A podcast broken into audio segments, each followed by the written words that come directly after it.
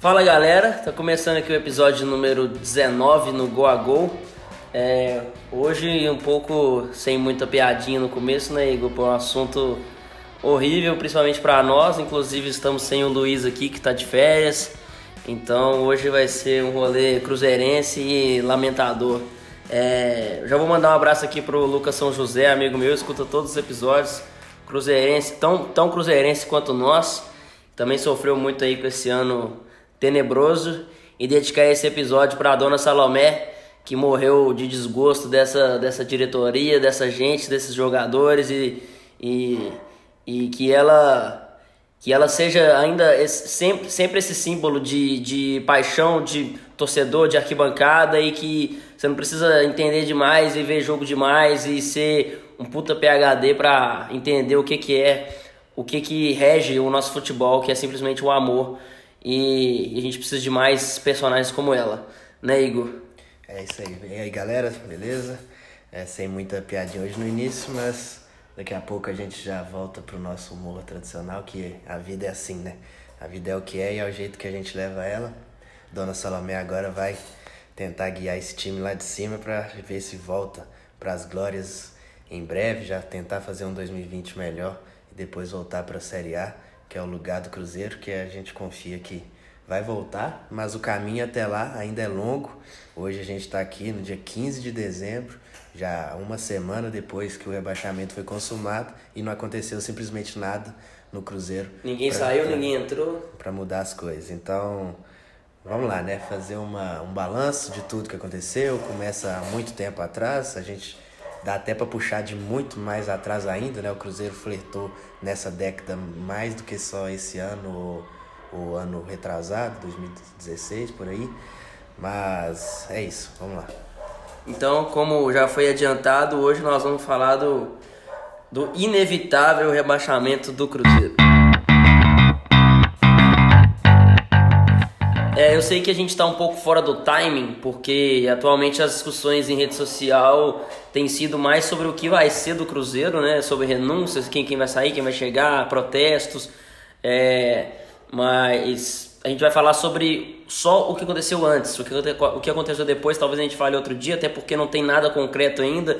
É um tira casaco e bota casaco, né? O Adilson sair, aí não vai mais, aí Perrela sai, Perrela volta. Perrela é diretor de futebol, agora nem tá mais. É, exatamente. Então, assim, é, agora não tem nada decidido, então falar aqui, daqui é, em questão de menos de um dia muda muita coisa e não é nenhum exagero. É, enfim, vamos lá. É, ô Igor, se você quiser já começar aí sobre Naquela, naquele bicampeonato de 2017-18, acho que é um, é, o, é um time interessante para a gente já começar a abordar, porque o de 2017 era com a antiga diretoria, que o Gilvan era um cara fraco, assim, a gente sempre fez meio que uma oposição a ele, mas ele se cercou de pessoas competentes que fizeram aquele time de 2017 campeão, depois de 15, 16 ser muito fraco. Que o Gilvan estava no futebol, inclusive. Sim, que é, justamente por isso. Valdir Barbosa estava também, um cara que voltou depois, né, mais tarde a gente vai falar. É, e, e, então o, Gil, o Gilvan se cercou de pessoas competentes que fizeram aquele time de 2017 campeão, com Klaus, com, com Tinga, com Bruno Vicentim, com contratações interessantes num ano que o Cruzeiro, 2016 foi fraco, em 2017 o Cruzeiro foi campeão, contratando Diogo Barbosa, Caicedo que não deu certo, mas foi uma contratação interessante, o Hudson foi muito importante na Copa do Brasil, é, enfim, foi, foi, foi um time montado ali que acabou sendo base para 2018, quando o ano, quando o ano virou e, e trocaram as diretoria, se você quiser começar aí nessa, nesse time aí, virada de 17 para 18. Pois é, né? Porque eu e você, a gente sempre teve muito focado nas coisas que aconteceram em campo, né? A gente já criticava como que o Cruzeiro não jogava a sério o Brasileirão, como que passava dificuldade em campeonato de pontos corridos, não ganhava clássico. Na Copa do Brasil era sempre no limite nos dois anos, mas nesse tempo também estava acontecendo já muita coisa nos bastidores. E para isso tinha até gente que poderia falar melhor que nós aqui, né? Por exemplo, o Baú, o Matheus Eleutério, o Luiz Lécio lá do Cruzeiro News. Um abraço para os dois, inclusive, que sempre estiveram do lado certo da história também. Mas a gente não se inteirava tanto, mas a gente sabe que naquele período eleitoral ali de 17 para 18 era o, o Gilvan não podia mais se eleger, já tinha cumprido seu, seu mandato. E aí o, a oposição era um cara, que eu esqueci o nome agora, mas é um cara alinhado ao Perrela. Uhum. Que Era a chapa do Perrela. era a chapa do Perrela, basicamente. E aí, o que surgiu de, da situação, apoiado pelo Gilvan, foi o Wagner. Que o que que estava planejado para acontecer? Era simplesmente uma troca de presidente. Era pra galera toda continuar, o Vicentim, o Klaus. Tinga, o Klaus. Aí, do nada, o, o Wagner chama o Itair Machado, o cara que faliu o Ipatinga, para fazer parte da chapa dele. E puxando o tapete dessa diretoria toda, que inclusive pediu pra sair com o quê? Menos de uma semana de, É, de, de mandato. Todo, de foi, dias. todo mundo foi, foi embora, aí já desfez todo, todo aquele trabalho. É, o Vicentinho saiu quase que imediatamente ao anúncio do Itaíra ali. E depois foi saindo todo mundo, com, com razão, inclusive, nos trabalha com o vagabundo. E aí acabou que o, próprio Gilvan rompeu com o Wagner também, mas aí já era tarde demais. O conselho já estava com os caras, o conselho que tem muita culpa nisso também, acho que a gente deve falar até mais depois. E aí acontece o inevitável, né? O Wagner ganha as eleições, apesar que foi a eleição mais equilibrada e disputada da história do Cruzeiro, porque o Cruzeiro sempre teve períodos longos de, de governo, entre aspas, dos seus presidentes, né? A família Massi, o, a família Perrella, obviamente. E aí teve essa eleição, a mais disputada da história do Cruzeiro. Mas quando chega 2018, o que que acontece? As contrata a- o Egídio chega ainda como uma contratação do, da gestão Vicentim. E ele é o único cara que joga bola em 2018. Quando, os jogadores que chegam a partir de janeiro não entregaram nada e você já via ali a incompetência que essa gestão viria a ter. E assim, é, você pode ficar pensando, ah, como que essa, essa diretoria é tão ruim se eles ganharam uma Copa do Brasil ali? Pode pegar pra ver em campo quem jogou bola e quem não jogou. O time que ganhou a Copa do Brasil, que tava em campo, que, que decidiu jogos, foi o time de 2017. O time de 2018, eu deveria ter feito uma, uma, uma lista aqui, mas enfim. É, o time que, que essa nova gestão contratou foi Mancoedio, você lembra dele quando decidiu algum jogo pelo Cruzeiro? Bruno Silva, ah, o pior custo-benefício da história do, do Cruzeiro, porque é um cara que eh, tinha um salário alto e, e, e não entregava nada em campo, é, enfim. Edilson. Edilson, é, é, Marcelo Hermes, enfim, muito jogador fraco. E aí quem chegou e decidiu os jogos é, foi é, 90% esse time antigo, o mesmo time de 2017. Inclusive o lateral direito na maioria dos jogos foi o Romero, que Foi. chegou lá em 16 porque o Edilson não conseguia se manter em forma, o cara que era o maior salário de lateral da história do Brasil na época. Com pa- palavras dele, né? Ele É, falou. palavras dele. E ele queria, ele saiu pro Grêmio só por causa disso, inclusive. É, é, e numa troca com o Alisson, enfim, uma negociação totalmente avacalhada. O Alisson já decidiu aí jogo de Libertadores pro Grêmio, enquanto o Edilson aqui é, enfim, não consegue se manter em forma. Tem, tem culpa nesse rebaixamento também, porque fez, fez panela para derrubar contratar, e contratar treinador. Mas enfim, 2018 o Cruzeiro é campeão, mas com uma diretoria faz. Fred, esquecemos de falar do Fred. Fred é, que também tem culpa né, no atual rebaixamento desse ano, porque Fred é, chegou, se lesionou cedo, beleza, não tem culpa, mas enfim, é uma- foi uma contratação de risco. Você sabia do histórico de lesão dele, sabia da, da, do custo-benefício dele, diz que ele recebe coisa quase perto de um milhão. Não, e o amadorismo da história dos 10 milhões, né? Que ninguém sabe Sim. se tem que pagar ou não. Pois é, tipo, eu hoje. acho que realmente os caras não sabem se É, tem que pagar ou não. Eles estão mais preocupados em fugir da, da polícia. É. É, é, sem, sem deixar de citar também, vocês sabem que a gente não gosta do, do Mano Menezes, mas enfim, é, ele também, sem, sem nenhum personagem aqui, ele também deu o aval de todas essas contratações de jogadores mais pesados e mais, mais velhos. Não, o Bruno Silva pra ser reserva do Robinho é a invenção dele, com Foi, certeza. foi também. com certeza. Porque ele gosta de um jogador um meia pelos lados, esse tipo de coisa. Então, é, Mano Menezes é, é, contratou, é, ele deu, deu aval de todas essas contratações, jogadores que, ainda que tivessem qualidade, não, não renderiam por mais de dois ou três anos por causa da idade, não, não, não renderiam uma, uma grana futuramente, enfim. É, e aí 2018 foi isso, Cruzeiro campeão, histórico, bicampeão, acho que nu- nunca tinha tido um time bicampeão da Copa do Brasil. É, e aí vira o ano 2019, Cruzeiro é, vende o Rascaeta, Que é um ponto-chave, inclusive, porque ali deu pra você ver mais do que nunca como que o Itair Machado é um bosta. É, um porque o cara aparecia na imprensa todo dia falando merda, com discurso populista. Sim. Com discurso claramente populista pra jogar pra galera. E por isso que o Rascaeta ficava quieto. Que ele ia falar o quê pra um babaca daquele? Sim. Tinha que ficar quieto mesmo. E assim, é, uma, eu até escrevi um texto uma vez que é os, os grandes culpados pelo rebaixamento, inclusive peço, peço desculpa que eu não citei Zezé Perrella, e tem que citar, ele é um dos culpados também, mas enfim, nesse texto eu, eu coloco uma, um, um, um, tópico ali sobre a imprensa mineira, né? Porque nessa época eles levantavam a bola do Itaí de um jeito absurdo, porque o Itaí, além dele teoricamente estar fazendo um jogo duro contra o Flamengo, que é o time milionário, é, ele estava fa é, fazendo esse discurso para para jogar pra galera. Então, é, até falava em Mitaí, ele tem um sotaque muito muito é, acentuado. Então, assim, era um cara que as, as, as entrevistas dele realmente eram engraçadas. E aí a galera surfou na onda. Na época o Cruzeiro tava, enfim, fez algumas contratações que a galera foi na pilha, Rodriguinho, Marques Gabriel. Pedro Rocha. E, e aí fez uma. É, enfim, ele, ele ganhou uma popularidade ali com o apoio da, da imprensa mineira, que posteriormente, quando ele tava saindo só em página policial, quando o Cruzeiro tava perto de cair, ninguém foi atrás dele para fazer, para levantar a bola dele, igual levantaram em janeiro, que tava nessa novela do Rascaeta. Quando o pau quebrou pro lado dele, que ele é um cara já, antes de chegar no, no Cruzeiro, ele já tinha uma ficha sujíssima. Então é porque que. Pô, diz que tem mandato de assassinato o nome dele. É, enfim, é.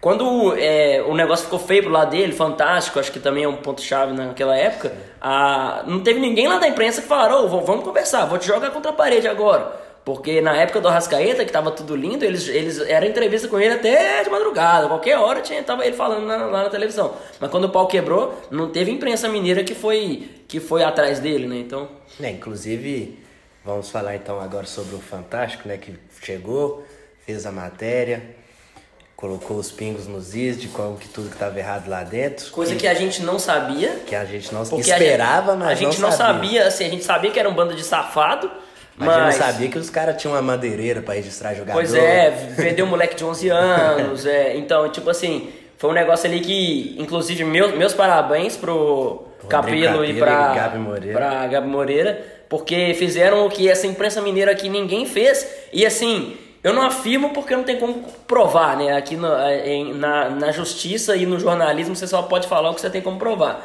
Mas eu acredito que quem ia na toca todo dia sabia dessas, pelo menos de alguma coisa que estava acontecendo, mas ninguém falou nada. Mas quando era pro Itaí fazer as entrevistas dele falando bobagem, eles falavam. Então precisou do Rodrigo Capello, precisou da, da Gabi Moreira vir aqui para falar. Então, como que, como que você quer me convencer que quem ia na toca todos os dias, que sabia até CPF do Itaí Machado, não sabia dessas coisas? Aí você também, assim, é, é, é, é muito menosprezar a nossa inteligência, né? Então, a imprensa, eu, eu toco, quem me segue lá no Twitter, inclusive tô, tô fora do Twitter, mas quem me, quem me segue lá sabe o tanto que eu batia na imprensa mineira, porque para falar é, para levantar a bola do Itaíra era todo dia, mas para falar essas bobagens, cara, é, é, é, muito difícil você ver qualquer jornalista mineiro. Tem, temos exceções, mas é muito difícil você ver alguém me, realmente metendo o dedo na ferida.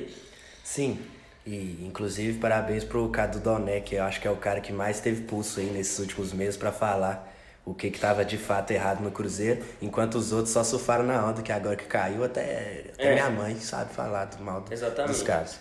Mas enfim, é engraçado como que já entrando em 2019, veio o Fantástico. E não, com... é, primeiro o Cruzeiro faz uma campanha, um, um primeiro, um, é, não é primeiro isso. semestre, mas uns quatro meses é, muito bons, mas contra adversários fracos que iludiram todo mundo. Essas contratações que eu falei mais cedo, Rodriguinho, Marquinhos Gabriel, enfim, Pedro Rocha. É, acho que acho que Pedro Rocha foi, foi um pouco depois. Mas essas contratações, a galera empolgou com eles, mas em Campeonato Mineiro e o Cruzeiro não estava no. Deportivo lá. É, o Cruzeiro não estava num, num, grupo com muita competitividade na Libertadores, então muito se iludiu ali. E inclusive a imprensa, não só mineira, mas é, até a galera até a galera mais. É, que a gente até respeita, a galera da, da ESPN, enfim, tava falando que o Cruzeiro era candidato a tudo. E a gente, não tô querendo falar que ah, eu sabia de tudo, eu te falava. Aí eu falo, eu, eu avisei, o Cruzeiro favorito do Campeonato Brasileiro não, não era. Não era, não era. Não assim, era. o Cruzeiro Aquele, aquele mesmo Cruzeiro com, acho que invicto, lá, lá para abril ele ainda estava invicto, eu falava, o Cruzeiro pode até estar tá fazendo um time minimamente interessante, mas não vai ser campeão. Não vai. Não vai, e principalmente com, com o Mano Menezes, nunca ganhou um título de campeonato, um campeonato de pontos corridos, enfim, é, e lá todo mundo falando, não, é, é favorito, é favorito, enfim, é, É, mas ali realmente a gente. Até a gente chegou a falar, pô, algumas contratações realmente foram interessantes. O Pedro Rocha era um cara que chegou muito bem. Foi. Tipo, não, já não era campeonato mineiro, mas era Copa do Brasil e início do Brasileirão, assim. Pois é. Ele era um cara que tava jogando muita bola. E aí chega as denúncias do Fantástico num timing que o Cruzeiro já estava Já muito tava- mal no Campeonato tava. Brasileiro. É, o, com, com o Mano Menezes, inclusive, é importante lembrar, porque com o Mano Menezes, o Cruzeiro, acho que ele ficou 13 jogos, é, o aproveitamento dele Menos de 30%. Pois é, e assim, com, e com muita gente é, meio que relativizando, porque ah, tá na Libertadores, ah, tá na Copa do Brasil, sendo que teve uma sequência de uns cinco jogos ali que não tinha mata-mata no meio e o Cruzeiro ganhou um, se não me engano. Então, é, nessa época, o, o Cruzeiro. Eu até, eu até cheguei a, a fazer as contas. O aproveitamento sem o Mano Menezes é ridículo também, não tô falando que foi maravilhoso sem ele. Mas o aproveitamento sem o Mano Menezes, se a gente tivesse a- esse, aproveitamento sem o Mano Menezes o campeonato inteiro, Salvava. o Cruzeiro chegava a, a 42 pontos, alguma coisa assim, uma campanha ridícula, mas salvaria. Inclusive o campeonato mais fácil de escapar de todos os tempos. É. Mas aí chega essas denúncias do Fantástico, né? Foi no dia de uma derrota pra Chapecoense. Em casa, em a rebaixada Chapecoense. Cruzeiro que não venceu nenhum dos times que foram Nenhum dos rebaixados. times que foram rebaixados. Não é nem em casa ou fora, não, é nos dois. É, os, os próximos adversários do Cruzeiro no ano que vem, o Cruzeiro não ganhou nenhum. Na se- os, os que caíram, o Cruzeiro não ganhou de Chape, nem CSA, nem Havaí. como que vai ser essa Série B, né? A gente teve, um, a gente já, já teve uma amostragem bem negativa, né? Mas enfim, tem muita coisa pra rolar ainda. Mas Quando surge o Fantástico, as coisas começam a acontecer muito rápido no Cruzeiro. Porque tem a derrota pro Fortaleza, por exemplo, fora de casa, que foi um jogo que o Mano ameaçou cair até um pouco, o inclusive. ficou com um jogador a mais e perdeu. É verdade. É, mas aí tem a pausa pra Copa América. E ali, tipo, preferiram não mandar o Mano embora. Apostavam que ali ia ter um tempo pra ele treinar o time, sendo que quanto mais tempo pra treinar ele tem, pior o time fica. Mas, inclusive, o Mano que, quando tocavam no- na, na ferida das coisas do, do, do Fantástico, ele falava que a imprensa estava tumultuando. Não sei se você vai lembrar. Sim, fechado. É, é, no final das contas, ele tem tanto sangue nas mãos que É, tava ele era fechado com a diretoria. caras, é. ele, era- Tanto- ele gostava de ser esse escudo, porque eu vi muita gente falando, depois que o Mano saiu e que as coisas começaram a pipocar ainda mais, de Itaí, essas coisas, Rogério Senna caindo, muita gente falando que o Mano era o cara que deixava as coisas no lugar pro Cruzeiro, porque a diretoria era uma bagunça. Sempre Mas não, é, tem, tem uma entrevista que foi quando o Cruzeiro, no, no clássico do Sim. primeiro turno, se vocês procurarem aí a entrevista coletiva Mano Menezes pós-clássico, vocês vão conseguir achar que ele fala assim, é, é, foi, foi na época desses, dessas denúncias, ele fala assim, não, estão fazendo essas denúncias só porque o Cruzeiro incomoda, é aquele discurso... Acho que foi na Copa do Brasil, né? Foi na Copa do Brasil? Não foi, foi. foi, algum clássico. Aí ele falou assim: é, o, é, o Cruzeiro, vocês estão fa- falando isso porque a gente está numa, numa, num, num jogo é, decisivo, um jogo importante. E, e aí vocês estão querendo colocar crise, ou seja, ele estava fechado com a diretoria, não era nem que, ah, no meio dessa bagunça o mano sabia de tudo e segurava a onda. Não, ele tava, ele era ma- mais um ali e defendia eles publicamente. É, e esse clássico na Copa do Brasil foi outra coisa que serviu de cortina de fumaça para dar uma abafada em todo mundo. Foi. Porque, óbvio, a gente falou desse clássico em algum episódio, não lembro qual, que tipo, a gente tava animado para tentar passar e tal, mas, porra, as coisas estavam tudo errado lá, Tá. velho. Tava tudo. Se o Cruzeiro saísse ali, Nó. Seria, acho que já, é, enfim, não sei se ia escapar, não tem como você é, prever obra feita, mas ali talvez seria mais, porque é um clássico, né? Então ia ser cê- demitido Você antes, sabe que clássico é, mexe com bastidor ali, então talvez o Cruzeiro, porque acabou que não foi campeão, então era melhor ter saído ali pra de- derrubar todo mundo e talvez tentar uma sorte melhor. É, e foi mais um jogo para esse elenco vagabundo se reaf- reafirmar a pose de machão que eles têm, né? Sim, sim. Porque ganharam o clássico do jeito que foi, apesar do aperto que passou na volta, mesmo com 3 a 0 de frente. Então foi mais um jogo, assim como foi contra o Fluminense, na mesma Copa do Brasil. Passar nos pênaltis com gols no segundo tempo e tal. O Thiago Neves aclamado no Mineirão naquele dia. Foi mais um jogo para reafirmar essa pose de machão que esses caras construíram no tempo, que a gente sempre foi contra também, sem querer ser o profeta do acontecido, que aí entra em questão de duas coisas que eu quero falar. Que a torcida inflou muito o ego desses caras, que beleza, ganharam títulos, mas acho que foi além da conta, Porque beleza, hoje as coisas mudaram muito. A gente hoje com rede social, Instagram, então a gente tá muito mais próximo dos jogadores assim. Eles realmente lê as coisas que a gente manda. E a gente não, né? Eu não mando porra nenhuma. Que a galera manda para eles. E aí acaba que esses caras ficaram com o ego muito inflado a ponto do inflado, a ponto do Thiago Neves esses dias assim xingar todo mundo que vai lá é. cobrar ele, inclusive as mulheres que vão lá cobrar ele, né? Porque são as únicas pessoas que ele visualiza a mensagem. Mas então. A... Ele chegou a fazer piada com, com os desastres de Brumadinho em rede social, uma coisa totalmente bizarra. E assim, ele só fez. Claro, depois ele se arrependeu, não sei se ele se arrependeu, não. enfim. Mas. É, ele, ele só fez porque a torcida dava para ele esse, esse status de tipo assim, o cara zoador, cachaceiro, trai a esposa, a galera acha bonito. Enfim, é, então deram pra, essa galera uma mordomia muito alta. Edilson, teve muita gente que demorou muito tempo pra, pra ver que o Edilson foi uma contratação ruim. E aqui não tô falando nem com o fato de que ele derrubou o treinador, derrubou mesmo. Não, antes mesmo. Mas no ano passado, o Cruzeiro foi campeão, ele não teve tanta participação. Aí muita gente falava, ah, esses caras no vestiário dão muita dão, dão muita casca e tal, campeão. Beleza, mas, gente, o Cruzeiro já tinha ali Fábio, já tinha, não precisava de tanta experiência. Um, dois, três caras, beleza, mas dez, quinze, é foda. É, e aí a partir do momento que você monta o elenco com esse tanto de cara, o Cruzeiro, as denúncias explodem e o Cruzeiro tem que correr atrás de começar a vender alguns jogadores para recuperar o prejuízo e pagar salário. Sim. E aí, o que, que sobra para vender? Lucas Romero e Raniel, só. Raniel, que inclusive acho que o Cruzeiro nem ganhou, foi só a dívida com o empresário dele que Sim. passou pro São Paulo. E um cara a menos para pagar salário. É, exatamente. E saiu junto desses dois o Lucas Silva. E que entra num outro ponto que a gente pode falar agora, que é o quê? O elenco do primeiro turno com o Mano não é o mesmo elenco do segundo turno. Sim. Com Rogério, Abel e, e Adilson. Três, nossa. É, mas é. Porque, tipo assim, o elenco que o Mano teve, com esse aproveitamento que a gente falou que foi ridículo, era um elenco realmente interessante, se você for pegar para ver. Porque quando o Cruzeiro perde Lucas Silva, Romero e Raniel, e Raniel pô, é, essas três peças aí, para qualquer time do Brasil, de verdade mesmo, são peças interessantes para ter no mínimo no banco. Então, Mano Menezes tinha uma fartura ali para para poder revezar. E esses três caras jogavam pouco. Jogavam pouco, pouco. E, e o Romero só quando era lateral. É. E, e, nessa época aí o Cruzeiro chegou a tomar, com, com o Mano Menezes ali no começo do campeonato, o Cruzeiro chegou a tomar quatro do Fluminense que quase caiu que depois até demitiu o treinador. O Cruzeiro chegou a tomar três do Internacional, tomou três do Flamengo do Abel. Não foi o Flamengo Abel. do Jesus, não. Foi o Flamengo do Abel, que depois caiu também. Pouco depois daqui. É, foi, teve mais outro aí que o Cruzeiro tomou um pau, assim. Foi, foi uma campanha realmente ridícula. Era a pior defesa do campeonato, era horror, horroroso. É, e aí quando você pensa assim que, por exemplo, o Cruzeiro, a gente ficou com o Romero e o Lucas Silva lá, a gente ainda ficou o ano todo querendo que um volante atacasse mais o Ederson tava lá o tempo todo. Ninguém sabia nem se ele era destro ou canhoto, é, é. de verdade. E ninguém sabe da, do, como ele é forte fisicamente, a gente não conhecia as características do cara. E aí precisou do Rogério Senna chegar, colocar, pra gente ver que era um jogador interessante, decepcionou nas rodadas finais, mas já não tem como culpar o cara, obviamente. E tava lá o tempo todo. Ou seja, ele. quando, quando o Cruzeiro perde Lucas Silva e Romero, dentro daquele cenário de quem vinha jogando e de quem a gente conhecia, o Ederson não era cogitado, ou seja, era o Jadson. De, depois daquela, era teoricamente era para a dupla de volantes do Cruzeiro ser Henrique Jadson e o Cabral ou Henrique Cabral, ou seja, o Ederson foi realmente um achado, foi um achado, foi uma cagada, assim, com todo o mérito pro Rogério Senna.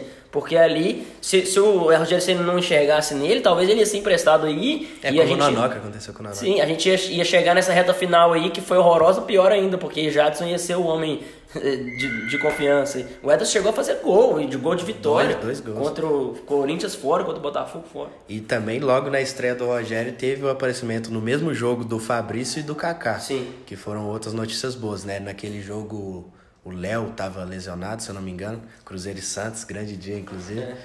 É. é o grande jogo do Cruzeiro no ano. Mas Aí o Fabrício foi titular, eu era muito a favor dele ser titular no lugar do Léo. Respeito muito o Léo, jogou muito né, em 2018 principalmente. 17 também. 17 também. E, mas eu acho que até pro estilo do Rogério ia ser interessante ter o cara como o Fabrício. E nesse mesmo jogo o Dedé se machuca e o Kaká entra no finalzinho também joga pra caralho. Sim, ele jogou uns 20 ou 30 minutos e ele teve, umas duas divididas que ele ganhou ali, assim, dando carrinho, enfim. E ele é como, é muito bom, cara. joga, né? A, a gente, gente, que assiste jogo lá no vermelho inferior, Sim. a gente já viu uns dois ou três lances dele que ele tira os caras ali com uma facilidade não é um cara grande. alto, né? Ele, Não, ele, é, é. ele deve ter 1,83, 85 no máximo. E aí o Cruzeiro, é, é que nem a gente tava falando, é, é, eu não sei realmente o que, que vai ser do ano que vem, mas nesse ano as únicas boas notícias foram esses jogadores jovens que dão o mínimo de esperança pra gente no ano que vem, mas que não eram nem parte do planejamento no primeiro semestre. Se o Cruzeiro caísse com o time do primeiro semestre, com o time do Mano, a gente teria nenhuma perspectiva, porque agora, como, como eu disse, talvez vocês escutem esse episódio no ano que vem, esses caras ninguém tá aqui mais. Mas agora a gente tem um mínimo de esperança que jogadores como Kaká, Fabrício Bruno, é, Ederson, enfim, esses caras, eles foram notícias interessantes pra gente pro, e, que, e que a gente leva fé pro ano que vem. Só que o Cruzeiro, teoricamente, era pra cair com Jadson, jogando todos os jogos, Edilson. com Edilson, com, com esses caras. Então, assim, a, o time que eles realmente montaram é, não, não vingou, né? E, inclusive, acho que é melhor a gente já entrar na, na era Rogério aí, que os caras demitem ele de um jeito, uma falcatrua. É, só só uma coisa antes de entrar na era Rogério, o Cruzeiro jogou o último jogo contra o Palmeiras sem nenhum dos responsáveis pelo rebaixamento. Sim. Nenhum. Edilson não tava lá, Dedé não tava lá, Robinho, Thiago Neves. Egídio não tava lá, Robinho, Thiago Neves, Fred, só o Sassá, que é o menos culpado de todos É, da panela. nunca foi titular, É, absoluto. mas eu, eu- ele entrou no discurso lá do Dedé, que é o que a gente vai falar agora. Que é Um o- abraço pro Lucas, inclusive, que sempre fala É. que o Dedé pede a, quando o Dedé pediu a palavra, o Cruzeiro foi rebaixado. Doutor aí- Sérgio Freire tentou fazer o trabalho de nunca mais é. deixar o Dedé jogar futebol e foi criticado, né? Era pra ser outra história hoje. Mas então, chega o Rogério Ceni, a gente tem um, início bom de resultados, né? Apesar daquele empate contra o CSA no no, último lance. último lance. Mas assim, é, foi assim, quando o Mano Menezes saiu, é, depois teve um jogo contra o Havaí, que Havaí. não tava com o treinador interino, o Cruzeiro empatou no último lance.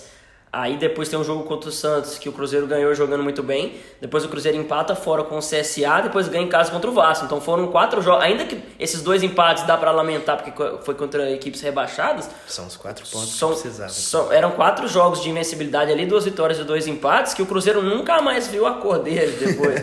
Não, Não, se bem viu. que ganhou São Paulo e Corinthians, né? Mas Não, assim. teve aquela sequência invicta com o Abel de muitos jogos. É, sim, mas assim, ali é, esse respiro era interessante e, e foi o que a gente conseguiu, apesar de que eu acho que dava pra fazer mais, mas enfim. Aí tem um, um ponto-chave que, tipo, não era pra ser, tipo, a galera pegou um, um gás nesse jogo que hoje é de se arrepender muito, que é a volta contra o Inter na É. Copa do Brasil, porque o Rogério deu uma inventada, né? Ele colocou o Jadson de lateral, Uhum. Jadson apesar que a outra opção era o Edilson. Então você vai falar hoje que o cara tava errado também? Não sei. E, e outra, se não me engano, teve, o Edilson falou que ele não tinha condição. É, aí? Então, ele, ele vinha de le- ele sempre vem de lesão, né? É, ele tá machucado ou expulso, né? Aí o Cruzeiro toma 3 a 0 naquele jogo, o Thiago Neves fala umas besteiras depois e começa Pra ali variar. a- pra variar um pouquinho e começa ali o, o, o, o racha do elenco com o Rogério. E as coisas vão só piorando jogo a jogo até que chega o jogo com o Ceará fora de casa, que empatou inclusive, se eu não me Foi. engano, foi 0 a 0 1 a 1 não lembro. Que aí o Thiago Neves estava no banco, ele vinha de. Olha só, o cara vinha de sequência de dois jogos no banco, não é como se ele tivesse no banco o campeonato todo. E, e ele entrou em um desses jogos. Entrou, contra o Ceará ele não entrou, mas no outro É, jogo se você for pegar qu- quais jogos ele jogou com o Rogério Senna, acho É. que só teve um que ele não jogou. Foi esse contra o Foi Ceará. esse. Ou seja, não foi uma coisa que o Rogério tava boi- boicotando ele, treinou separado, nada disso. Que era o Foi- que tinha que fazer. É, eu acho que era o que ele queria fazer, mas tava, tava Não, tinha boato, direto saía boato assim, que o, o Thiago Neves ia ficar duas semanas treinando em separado pra recuperar, Recuperar a parte forma física. E aí do nada o cara tá errado de não botar ele pra jogar um jogo. Não, assim. Um jogo. E não é como se o Thiago Neves estivesse decidindo muita coisa, né? É, pra Colocou variar. na reserva um cara que não vinha dando tanto retorno. Inclusive, Guto Lage vai tomar no seu cu. Guto Lage, outro que. é, no Twitter a gente tem muitas dessas influências, que é como a gente falou mais cedo, esses caras sofreram na onda desse elenco. É, quando é, o Thiago Neves, quando ele decide, né, ele tem esses, esse, esse holofote de ser decisivo. Toda vez que ele decide um, é, a- esse jogo esporádico dele, que acontece um a cada 30 mais ou menos, aí vem todo mundo, ah, Thiago Neves, você pode continuar falando merda que, você, que for, mas você é decisivo. Enfim, Pode pegar minha irmã, não sei o quê. é, ele falou isso, né? Coisa louca. Mas aí o Cruzeiro ali, inclusive até não vou aliviar tanto pro Rogério, é, é, o Cruzeiro tinha, tinha que ter ganhado aqueles jogos, né? Tinha. Tinha que ter ganhado contra o, contra o Goiás, tinha que ter ganhado contra o. Goiás, Goiás já era o Abel. É, não, contra, contra o Ceará, que foi que ele Ceará, caiu, né? Ceará. Tinha que ter ganhado contra o Ceará, tinha que ter ganhado, tinha que ter competido melhor em alguns outros jogos. Errou muitos gols contra o Ceará, inclusive. Contra o Grêmio em casa, eu acho que é, o, o elenco tentou derrubar ali, que É. foi um negócio que. O time tava bem no começo Tava no jogo. começo, bem no começo, enfim. Ali você já vê uma clara rixa do, do Rogério com. E o Rogério é um cara que assim. E nesse jogo tinha Edilson, e tinha Fred e tinha Thiago É, exatamente. O cara que quando o Dedé pediu a palavra lá e, e falou que tinha que jogar todo mundo, é, esses caras. É, quantos jogos que ele decidiu pra gente aí? Entendeu? É, então ali o, cl- claramente o Rogério. É, como eu disse, as boas notícias foram os jogadores da base, que não tinha panela, não tinha nada, que o Rogério foi achando e colocando e se adaptando. Que foram Ederson, foram Kaká. Mas ali, Robinho, Fred e companhia era cada vez pior e sempre fazendo furdunço no- no- nos bastidores. E aí o Rogério sai, né? Depois dessa, dessa confusão do. É. Que, o, que, o, que o Thiago Neves ficou na reserva, aí eu acho que o Dedé falou que, que tem que dar, dar mais espaço para jogadores como Edilson, Sassá e Thiago Neves. Depois ganharam espaço com o Abel até demais, né? E não fizeram nada, não decidiram nenhum jogo. Escolheram o Abel, inclusive. É, enfim, é, eu, e, aí, e, aí, e aí o Cruzeiro, ali a gente já ficou assim, é, desse naipe aí vai cair. Porque antes a gente tava assim, ah, mas o elenco ainda é bom. E ainda ah, tava tá fácil de escapar. Sempre esteve fácil. Sempre esteve. Até a última, até a penúltima tava, a última, a última que complicou, mas não, até a penúltima. O campeonato mais fácil de escapar, vou falar isso quantas vezes for possível. O Ceará escapou com 39, 40. Esse era mas, o- mas quanto que, o- que o Cruzeiro fez? 3 a menos, 37. Então, o, o Ceará escaparia com 37. É, exatamente. Ou seja, a conta mágica que é 45, Isso porque eles não ganharam nenhum dos três últimos jogos. a conta mágica que é 45 foi muito longe. Foi qua- quase Três 10 jogos, três pontos. rodadas de diferença. Quase 10 pontos de diferença. Então, o campeonato mais ridículo de se escapar foi um rebaixamento. é, não tem nada mais merecido que esse rebaixamento, né? Mas vamos lá, aí chega o Abel, que acho. Ah, só uma coisa, é. O, o grande culpado do rebaixamento do Cruzeiro acaba que é o.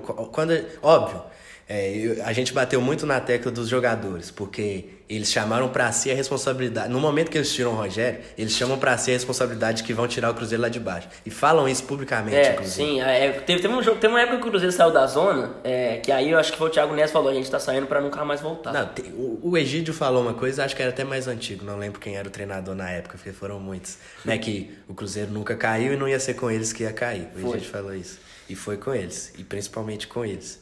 Mas enfim, o Itaíra é o grande responsável porque a gente sabe que, tipo, não pode acontecer uma zona daquela. Você não pode dar poder pros jogadores desse jeito. Se o técnico precisava de respaldo, quem tem que dar o respaldo pra ele é o presidente e o cara do futebol. Então o Itaíra é o grande responsável. E ele tira o Rogério e passa duas semanas e o cara tá afastado. É, exatamente. A última cartada dele foi, contratar o Abel. Pois é. O, É, o a- Perrela falou, né, que não, que, que não foi ele que contratou o Abel, que é um, inclusive o Perrela, outro que tem sangue na mão aí, que a única coisa que ele fez foi, foi, foi contratar o Adilson, sempre que o cara tá lá no conselho, tem há muito tempo, presidente do conselho. É. Não, né? o, o Zezé, agora falando mais dele aí, só abrindo um parênteses, ele foi presidente do conselho em 2018 e teve um, um abaixo-assinado lá ah, aprovando todas as finanças do- da gestão Pires de Sá. E assim, e agora o Zezé, porque é um cara que tem muita experiência da, com a frente da- das câmeras, é um cara populista também, inclusive ele, ele é um populista, ele é burro, safado, é, golpista, mas ele é um, ele é um populista que, que sabe o que ele tá falando, ao contrário do Itaí, né? Da É, roça, exatamente. né? É igual a gente fala que, tipo, qual que é a diferença entre Bolsonaro e Aécio. A diferença é que o Bolsonaro é burro, o Aécio, pelo menos, ele é esperto. Ele sabe, falar, Ele é mal- sabe o que, ele que é tá maldoso. falando. Esse, inclusive, grande amigo de Zezé Perrela. Muito amigo. E... O Cruzeiro tem que romper com os neves tudo mesmo. Exatamente. Mas o Zezé é presidente do conselho em 2018 e aprova todas as finanças, não, não denuncia nada. E aí, quando ele assume o é, futebol nesse segundo semestre agora, ele faz uma oposição na frente das câmeras que, ah, vocês gastaram mais do que devia, o Cruzeiro vai quebrar. Mas você sabia de tudo, você não denunciou nada, inclusive você aprovou tudo isso. Isso foi tudo uma manobra. Exatamente. Tipo, ele foi muito esperto, cara. Isso Foi, foi, foi, isso foi genial. esperto, porque ele, ele fazia oposição ao, ao Wagner Pires literalmente do lado dele na coletiva. Ele falava, não, que a gente gastou muito e tal. O cara do lado, velho. É. E o Wagner lá com a E o cara de Wagner, bobão, é, assim. o Wagner, acho que eu não, não lembro da, da voz dele falando de coração, porque o cara não aparece. Enfim, a gente quer que ele, a gente quer que ele caia, mas nem é.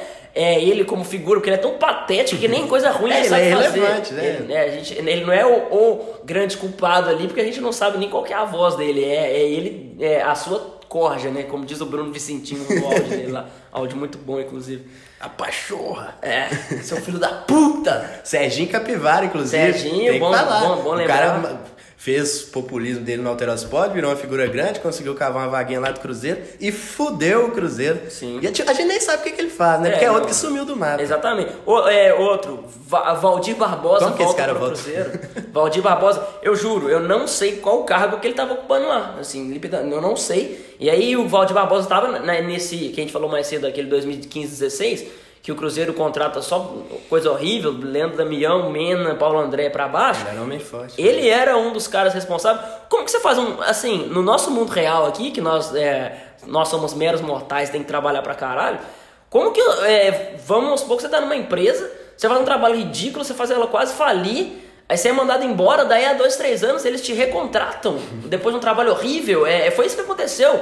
O Cruzeiro foi lá e contratou o Valdir Barbosa. Inclusive, sem muito alarde, ninguém falou, nenhum perfil oficial, nenhum setorista falou, entendeu? Aí do nada, quando eu vou ver, entrevista aqui com o é, Valdir Barbosa, diretor de Fulano de Tal do Céu, eu falei, que? Esse cara tá no Cruzeiro? Aí, eu comecei a, a, gente ainda procurar. pe- pesquisou se era ainda ou se É, tinha- né? Não, aí eu fui procurar, cara, não tinha nenhum lugar falando oficialmente, nem imprensa, nem, ou nem, nem é, clube falando, enfim.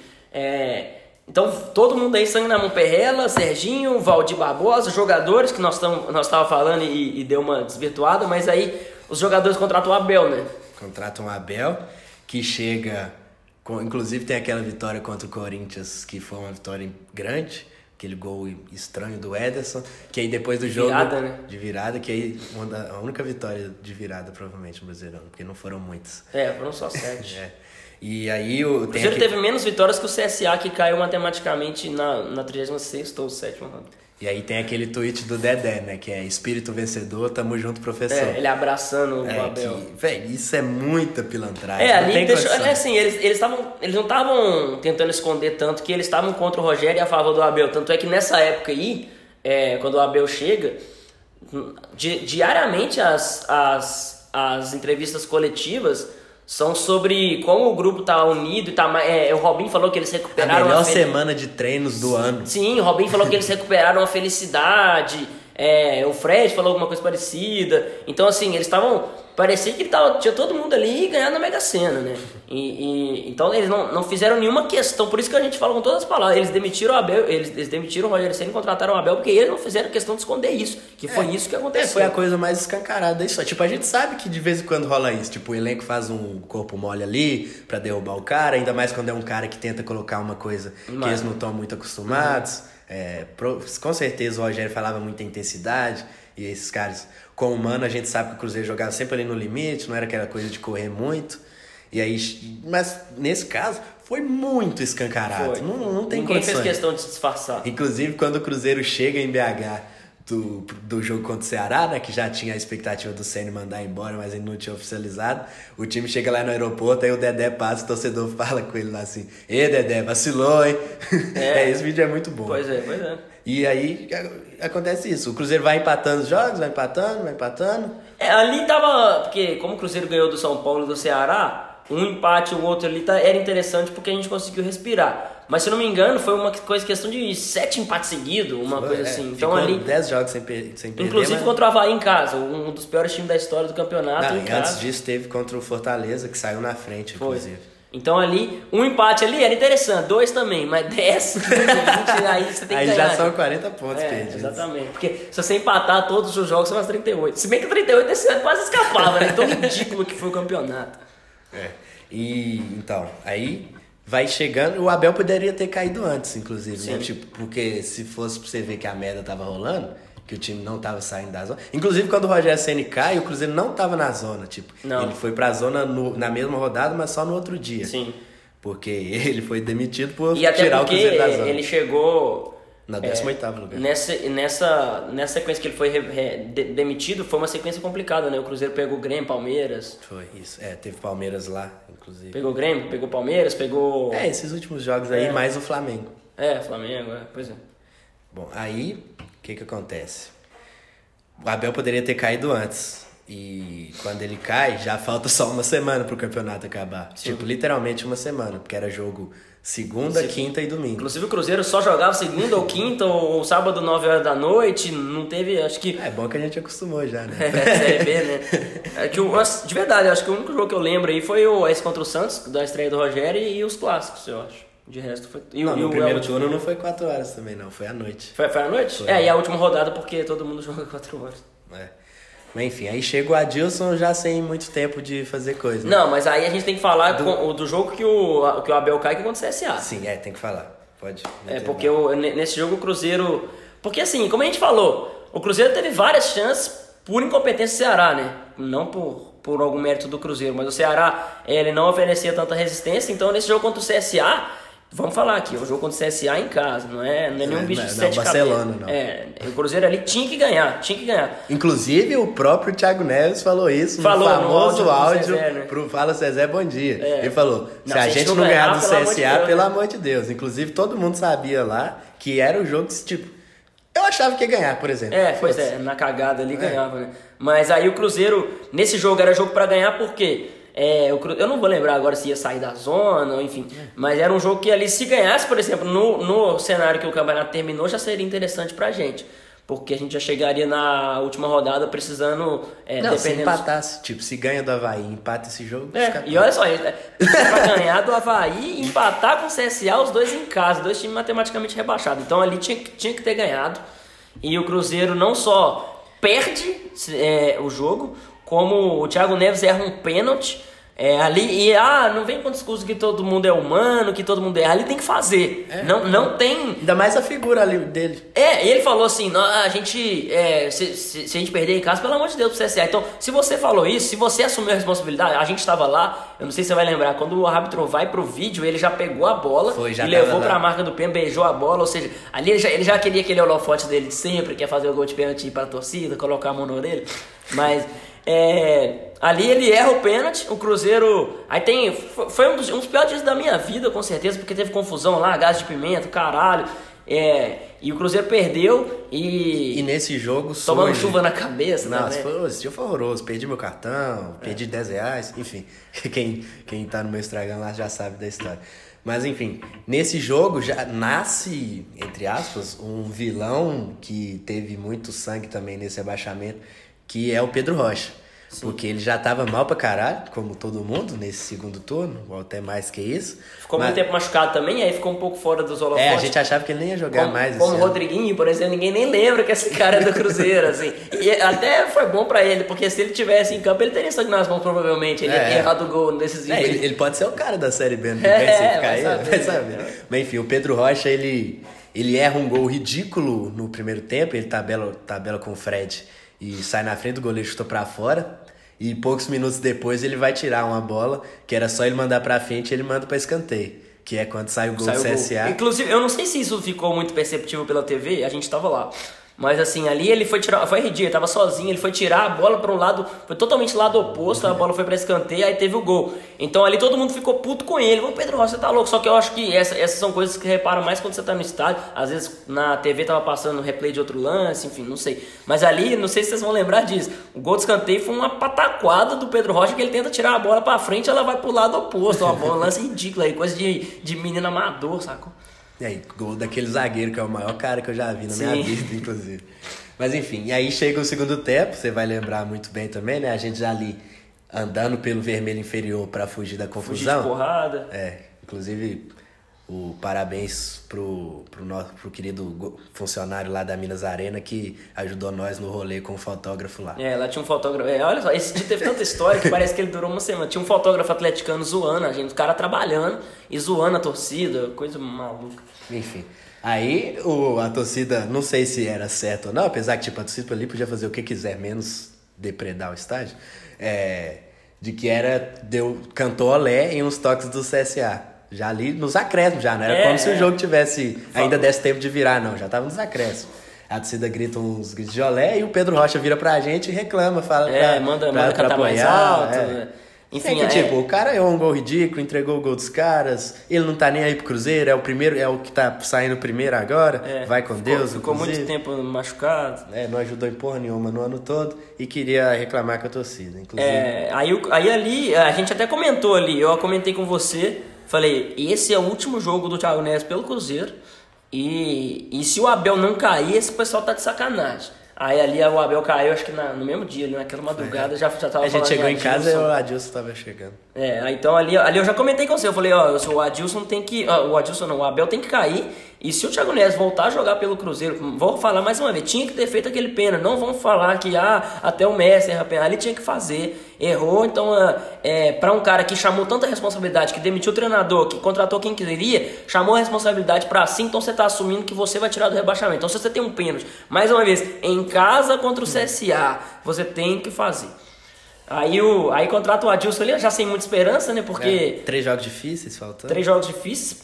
O Cruzeiro deixou pra decidir em três jogos difíceis, porque era pra ter decidido contra o CSA, contra o Havaí, era ter ganho- Fortaleza. contra o Fortaleza. Olha só, você ganha três jogos, não tá pedindo muito não. Três jogos em casa contra time. É, dois, dois times horríveis e um time de meio de tabela. Sim, e aí tem o jogo contra o Vasco, que o Adilson não teve muito tempo de fazer É. muita coisa, tipo, ele Testou muita coisa também, não conhecia tanto o elenco, testou muita É. coisa. teve que usar o Jadson na última rodada, por exemplo.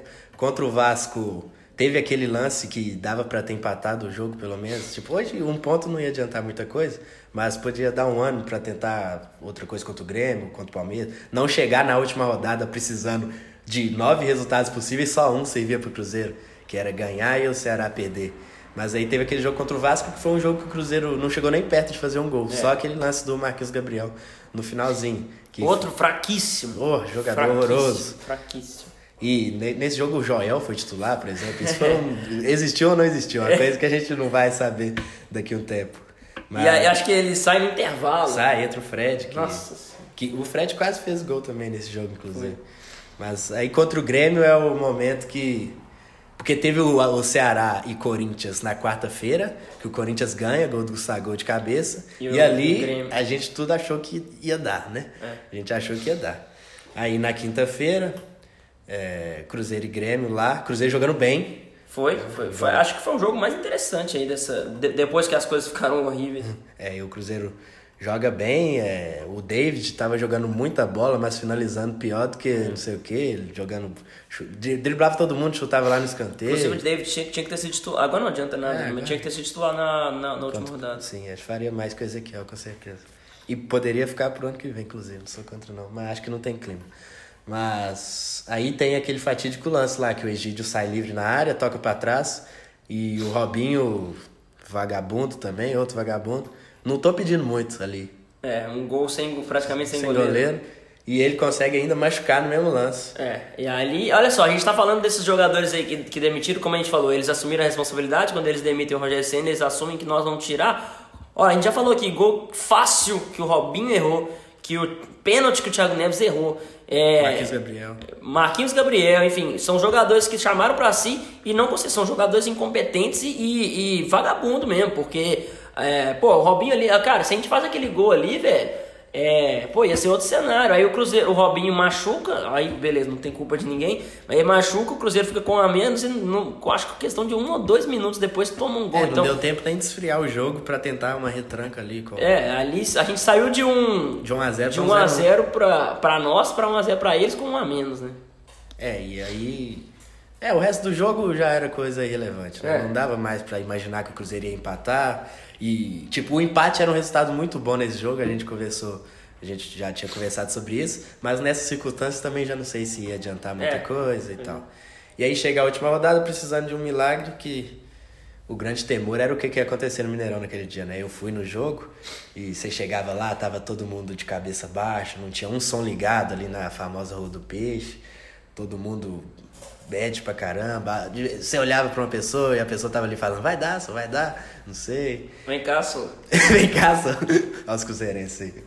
Aí eu entrei cedo pra caramba no estádio, fiquei lá. E eu, A hora que eu mais me emocionei mesmo foi antes do jogo, e não é nem com o Pai Nosso, não, porque, tipo. Depois do jogo, primeiro que você tá preocupado em não tomar a cadeirada na cabeça.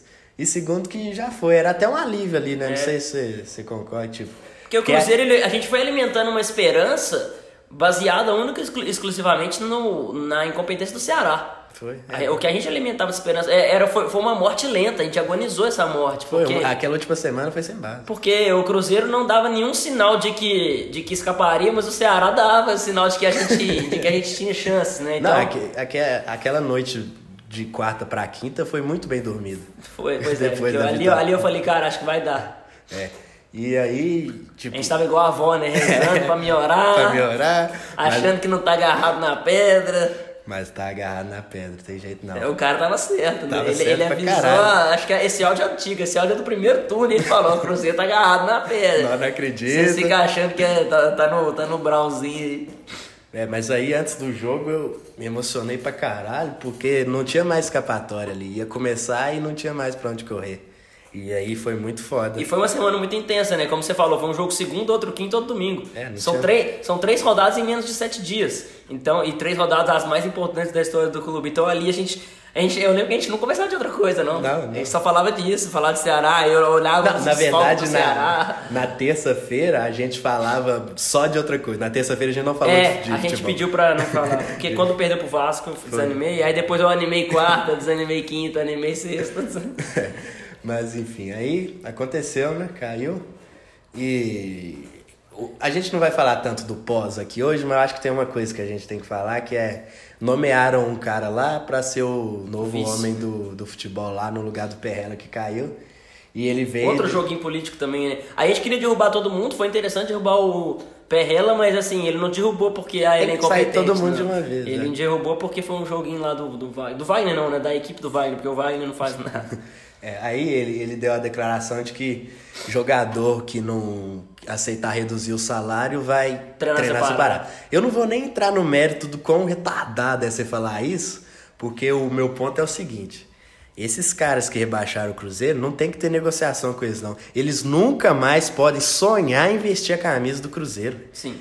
Eles não podem, tipo, se dia 22 de janeiro, Cruzeiro e Boa Esporte, primeira rodada do Mineiro, tiver algum desses caras lá, mano, não é possível que... O Thiago Neves tem que ter medo de jogar Me... pelo Cruzeiro. Eu não tô falando que tem que bater nele, não. Eu tô falando o seguinte, ele tem que, ele tem que ter na cabeça assim, velho, eu sou uma... uma, uma, uma eu, eu sou um o símbolo da, do pior ano da história do clube, velho. Esses caras me odeiam. Eu não, eu, esses caras não querem me ver pintar de ouro, tem que ir embora daqui. É, ele não, não pode pisar em BH em paz mais, não pode.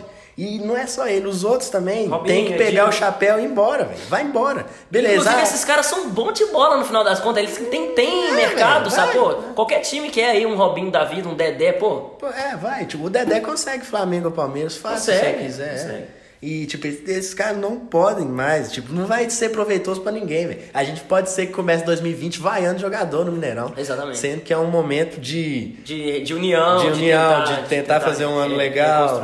De mudar tudo lá na diretoria, que é a primeira coisa. Mas esses caras têm que ir embora. Ah, beleza, tem questão contratual. Eles não vão querer ir para outro time, talvez ganhando menos. Não, velho, dá um jeito, velho. Tipo, não é possível que eles vão querer ficar aí em é, BH tendo que andar escondido, velho, é, sabe? Exatamente, tipo, não tem paz. É, tipo, o Thiago Neves já teve que mudar de casa, porque de tanta ba baderna que ele faz lá, agora mora lá em Nova Lima, não sei o quê. Pois é.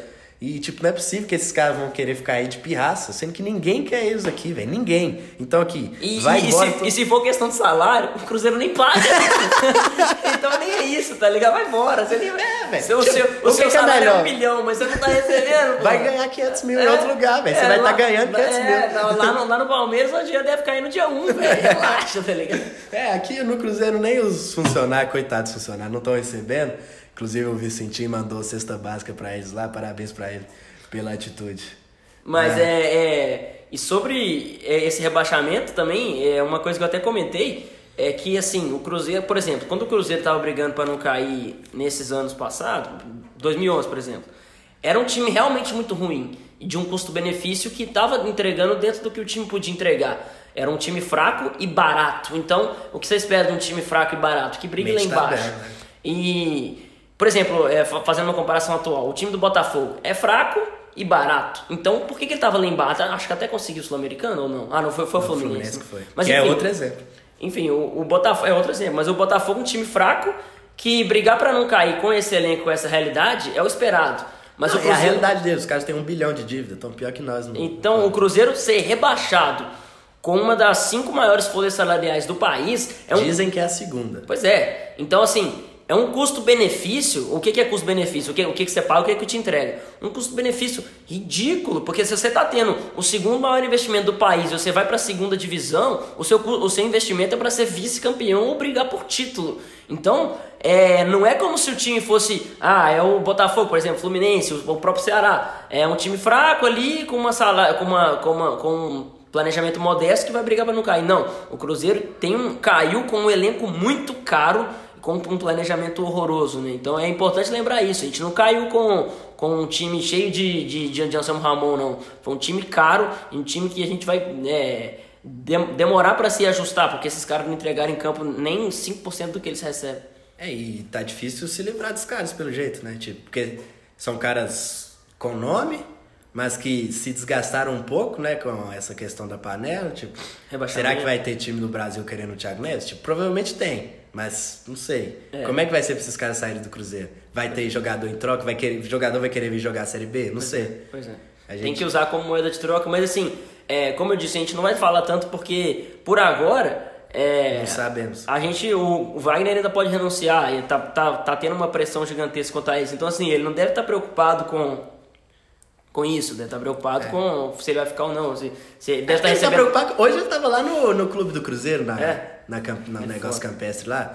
Uma amiga minha tirou uma foto dele lá. Que, não, inclusive, tem um cara que eu não sei quem que é que pegou o microfone e foi falar, né? Tipo, tá acontecendo uma coisa que é tipo, os caras estão chamando rebaixamento de fase ruim. Não sei se É. já percebeu. Os caras que são da diretoria, Sim. eles estão falando que. Não, porque a gente passou por uma fase ruim, mas Fa- ano passado o ruim é cinco jogos sem ganhar. é, fazia um é, velho, rebaixamento, caralho. Tipo, o, o próprio Wagner falou que ano passado eu era o presídio da raiz, não sei o quê. Só é só uma fase ruim. Mano, não é uma fase ruim. Vocês já pegaram tudo que tinha pra pegar do Cruzeiro. Agora vaza, acabou, pronto.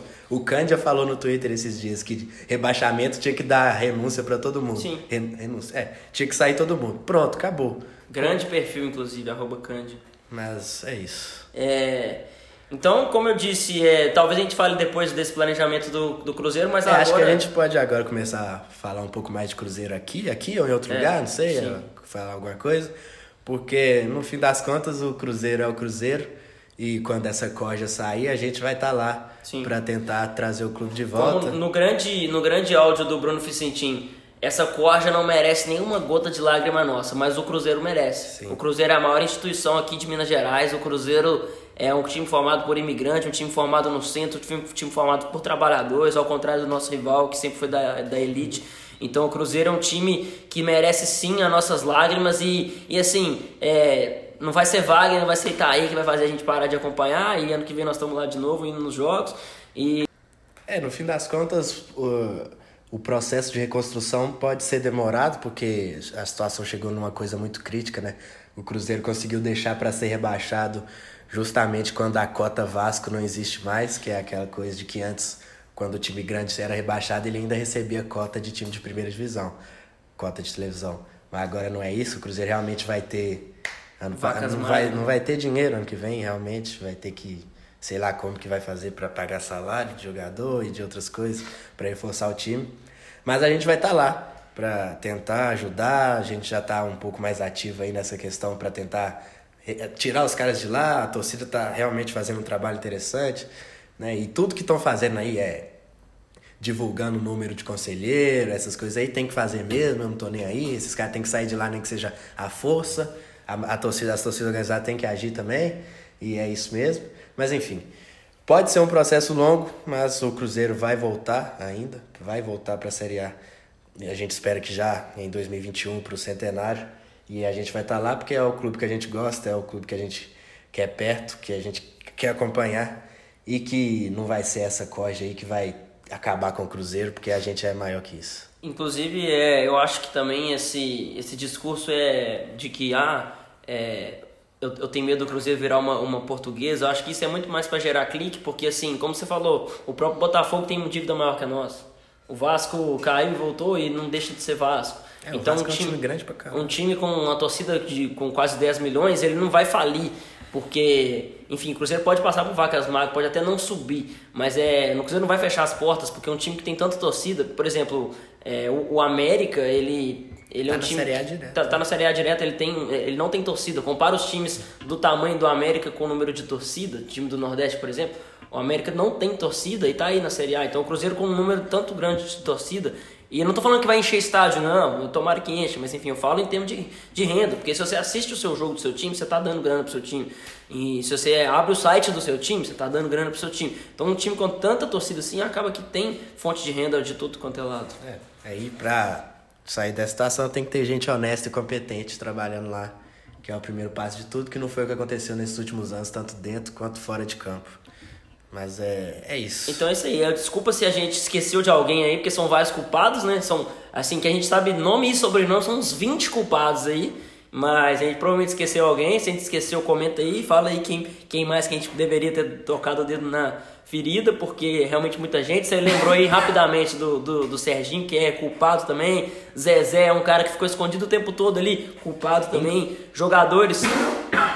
Essa galera dessa panelinha aí, provavelmente se a gente esqueceu alguém, comenta aí com a gente. Inclusive teve uma foto que passou num programa da Rádio 98 essa semana, que é de abril desse ano, que tá lá o Zezé, o Alvimar, que é um cara que tava sumido também, é, e essa galera toda numa ceia, é a grande Santa Ceia do Cruzeiro, com o Wagner, com o Itaí, com Pois todo é, mundo. é. Então, a gente não é bobo também, né? É, então é, fica assim, episódio sem muita gracinha, como a gente costuma fazer. Esperamos que a gente consiga um tema aí mais, mais leve aí, porque realmente isso aí desgastou a gente muito, né? Foi um ano inteiro de desgaste e essas últimas semanas aí era difícil até para dormir.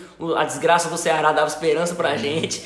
Então, é, desgastamos mentalmente, perdemos sono, perdemos, é, tomamos porrada de polícia, o caralho. Mas faria tudo de novo, porque o Cruzeiro é uma instituição é, quase centenária aí, que é grande parte da nossa vida. A gente só se conhece por causa disso, inclusive. Então, Pelo menos não veio ninguém encher o saco da gente falando que se mantesse humano não ia cair, né? Pelo Pois menos é, pra mim. é, é o que a gente acabou de provar com números aqui que, que o aproveitamento do Abel, do patético Abel, fantoche Abel, foi melhor do que o do Mano. Então vamos para a dica da semana.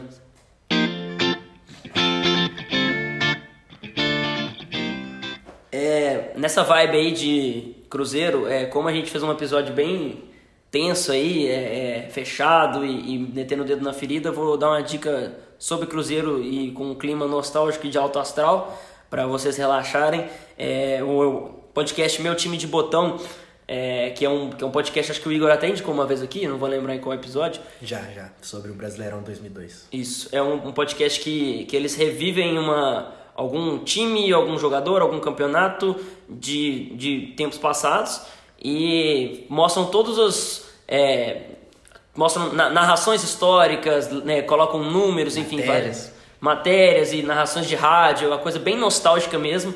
E o último foi sobre o Cruzeiro da Trips Coroa.